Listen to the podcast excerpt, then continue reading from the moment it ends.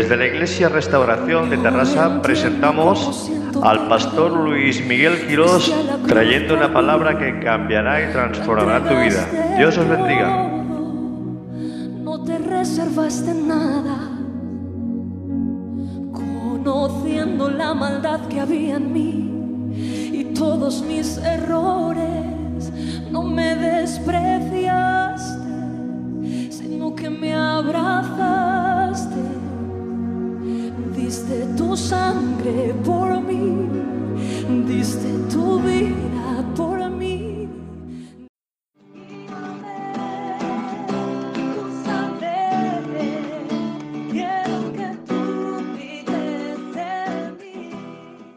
Espíritu Santo traía esa convicción preciosa sobre, sobre los creyentes.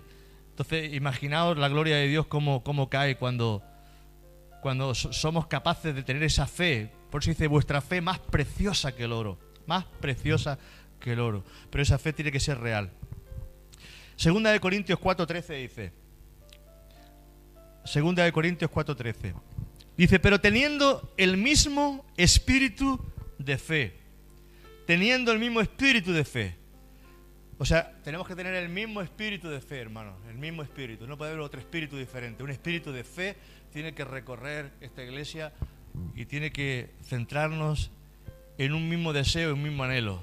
Dice, creí, pero teniendo este mismo espíritu de fe conforme a lo que está escrito. Creí, creí, si creí, hablé. Dice, creí por lo cual hablé.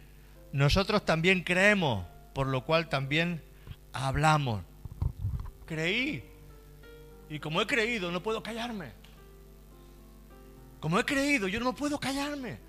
No puedo callar el mensaje, no puedo callar lo que, lo que Dios ha puesto en mi corazón de una forma o de otra. Tendré que publicarlo, tendré que hablarlo. Cuando estaba con los jóvenes, hacíamos una revista. Hacíamos una revista en aquella época. Cada joven colaboraba con una hoja, hacía un artículo, hacía algo, y cogíamos la revista, la, la- la- hacíamos fotocopia, la grapábamos, grapábamos y, la, repartíamos a la... No sé si quién se acuerda, si alguno de ellos, los que estáis... ¿Te te acuerdas, no, Ana Mari? Y quizás publicarías algo también alguna vez, igual escribías algo. Pero siempre, es que yo no podía estar. Eh, quería que se, que se compartiera eh, el Evangelio de una forma de otra. Es importante que entendamos esto, hermanos. Sí que, sí que es importante tener quizás un día de salir y predicar el Evangelio y, y estar juntos y, y lo haremos, lo vamos a hacerlo. Pero que tengamos el espíritu de fe, creí. O sea, la fe nos impulsa a hablar. Eso es lo que impulsaba a los primeros eh, discípulos, a, los- primeros creyentes. Creían y no podían callarse. Porque les ardía, el espíritu ardía dentro de ellos. Hermano, fuera religiosidad. ¿De qué nos sirve tanta religiosidad? Y luego realmente no somos capaces de motivarnos para compartir la palabra a otros. Sin protagonismo. Sin protagonismo. Porque protagonismo es lo peor que puede tener un creyente. El protagonismo es lo peor. Es lo peor. Porque el protagonista se lleva la gloria, quiere sobresalir. No. Hay que ser humilde, sencillo y humilde. Porque cuando hay sencillez y humildad en el corazón, tú no quieres sobresalir ni quieres ser protagonista en nada. No, al contrario. El que es humilde se quiere esconder. Le cuesta trabajo incluso hasta salir a decir algo. Pero eh, es como tenemos que hacer, pero no puedes callarte. No puedes callarte. ¿eh?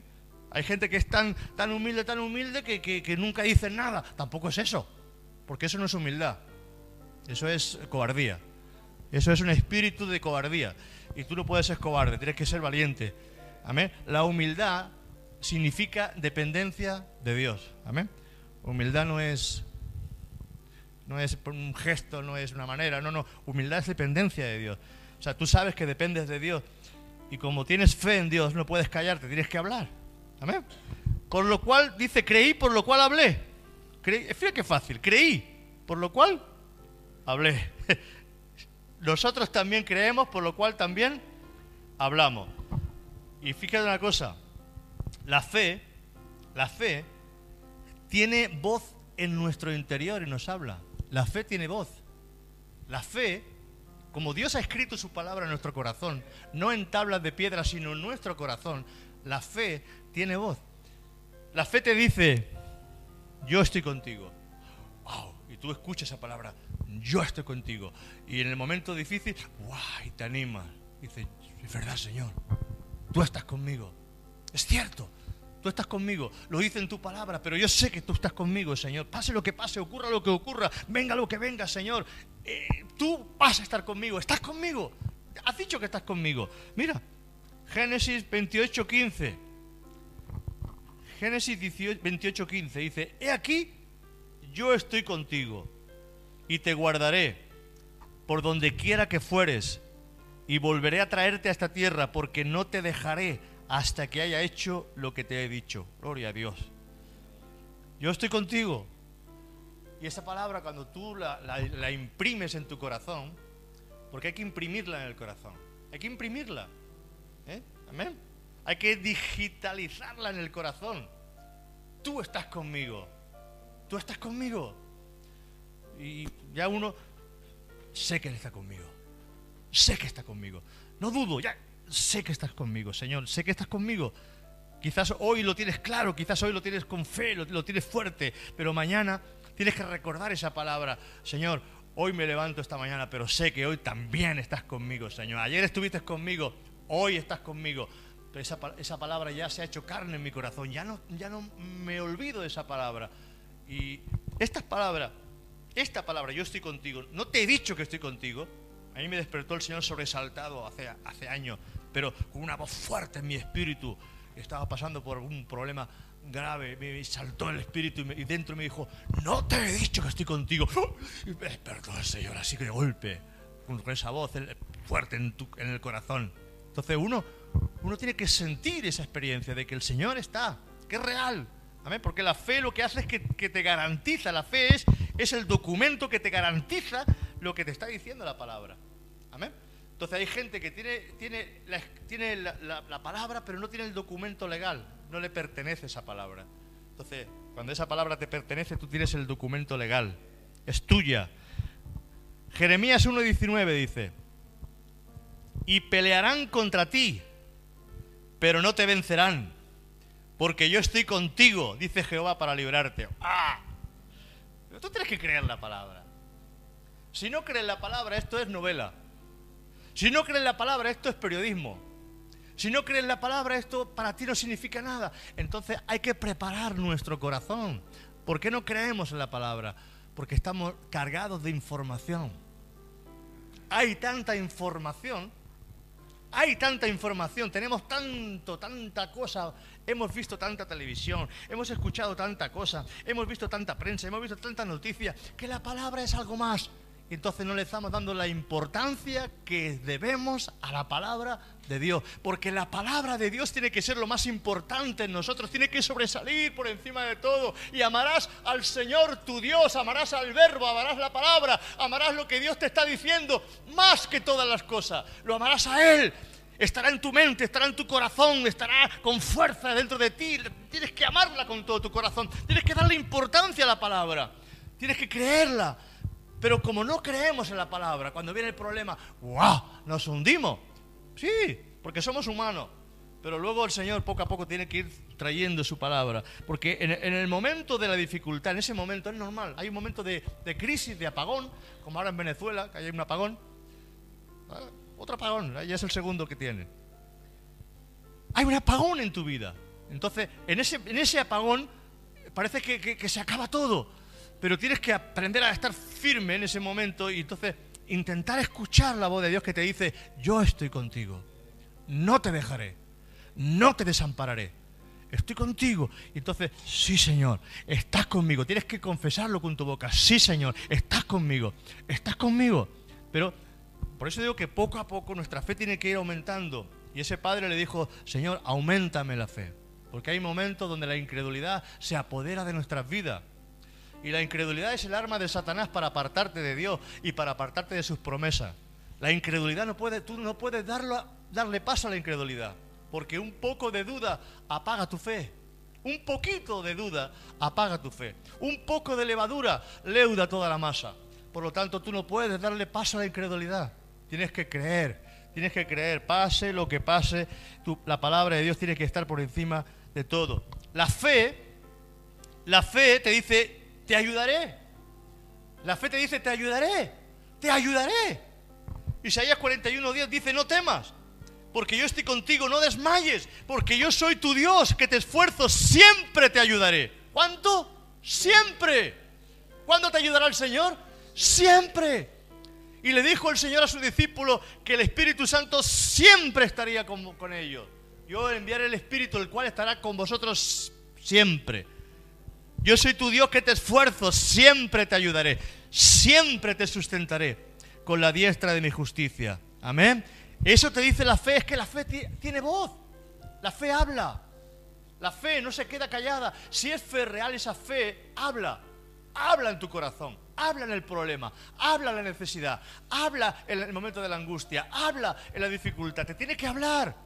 La fe te tiene que hablar. Tú no tienes que escuchar la palabra de incredulidad. No tienes que escuchar lo que te dice el médico, lo que te dice el doctor, lo que te dice la gente, lo que te dice tu vecino, lo que te dice el incrédulo de al lado. No, tienes que escuchar a Dios. Amén. Porque es Dios el que, el que tú tienes que recibir la palabra para levantarte y animarte. Ah, pero yo llevo tantos años ya escuchando estas cosas. Hermano, tienes que renovar tu fe. Hay que renovar la fe. Amén. Hay que renovar la fe. Es como la ropa del armario, se queda vieja. Hay ropa que tienes en el armario que ya no te la vas a poner. Tienes un montón de ropa en el armario. Y esto, y esto, y esto, y esto, y esto, y esto, y esto. Y no te lo vas a poner. Así es nuestra fe. Hay cosas que la hemos dejado en el armario y ya no, ya no las tocamos nunca más. No, hay que coger la ropa vieja y, si no, si no la vas, a poner, pues la metes en una bolsa y se la das a alguien que quizás la va a aprovechar. Amén. No la tires a la basura, darla para que alguien la aproveche. Pero en el sentido espiritual tenemos que renovar el armario de la fe. Y hay que meter palabra nueva, palabra que nos reviva, que nos levante, que nos fortalezca, que nos llene, que nos recuerde que Él está conmigo, que está haciendo su obra en, nuestras vidas, pase lo que pase, ocurra lo que ocurra. Pero tienes que vestirte, vístete, vestidos de Cristo, dice la palabra, vestidos de Cristo. ¿Cómo te vas a vestir de Cristo? Con su palabra. Te viste con su palabra. Y llega y te, levantas por la mañana, Señor, te doy la gloria, te doy las gracias, Señor, porque hoy me permites tener un día más de vida, Señor. Sé que estás conmigo, Señor. Yo sé que tú estás a mi lado, Señor. Sé que me vas a bendecir en este día, Señor. Pase lo que pase, ocurra lo que ocurra. Pídele al Señor, Señor, dame, ábreme puertas para que pueda hablar de ti. Señor, pon posibilidades para que hoy pueda hacer algo, oh Dios, para el reino. La fe, la fe que te dice, yo te ayudaré. Y te, salta esa voz, te ayudaré, te ayudaré. Y tienes que escuchar la voz de Dios, te ayudaré. No llegaré, Señor, a final de mes, te ayudaré. Señor, que, que mi hijo, hay una necesidad, te ayudaré.